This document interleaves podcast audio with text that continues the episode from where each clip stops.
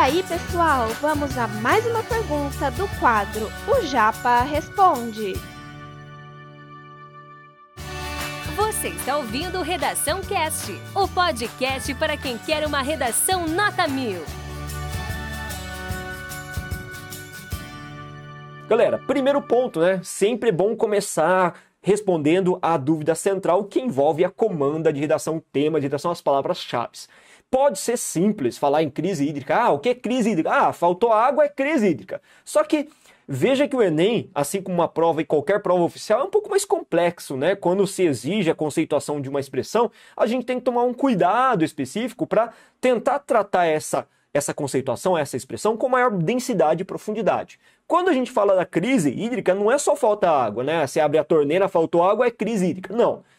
Isso necessariamente não é uma crise hídrica. A crise hídrica ela vai acontecer a partir do momento que nós temos uma parcela da população que vai estar em situação de risco dada pela situação de ausência de bem-estar, ausência de saúde ou comprometimento de saúde, porque afinal de contas a crise hídrica também envolve a questão da distribuição de água, ou seja, a questão sanitária. Lembra que é, o saneamento básico envolve também essa gestão de, de, de, de água, de, de, distribuição de água, de coleta de água, enfim.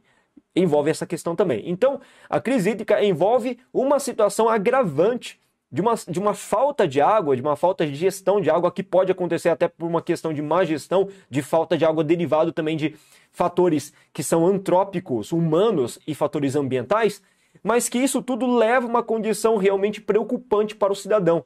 Nesse caso, tem uma crise hídrica e essa crise ela pode se prolongar dependendo das condições climáticas que o Brasil enfrenta. Vale lembrar que a gente passou recentemente e ainda está passando por uma crise hídrica.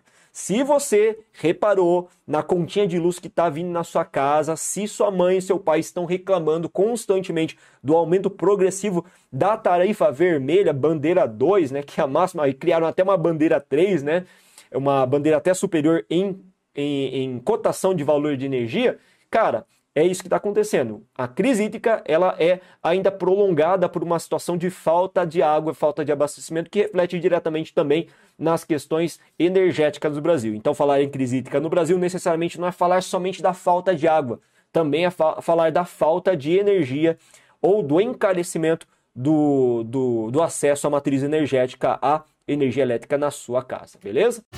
Esse conteúdo é um oferecimento da Corrija-me, a plataforma preferida no ensino de redação. Saiba mais em corrijame.com.br.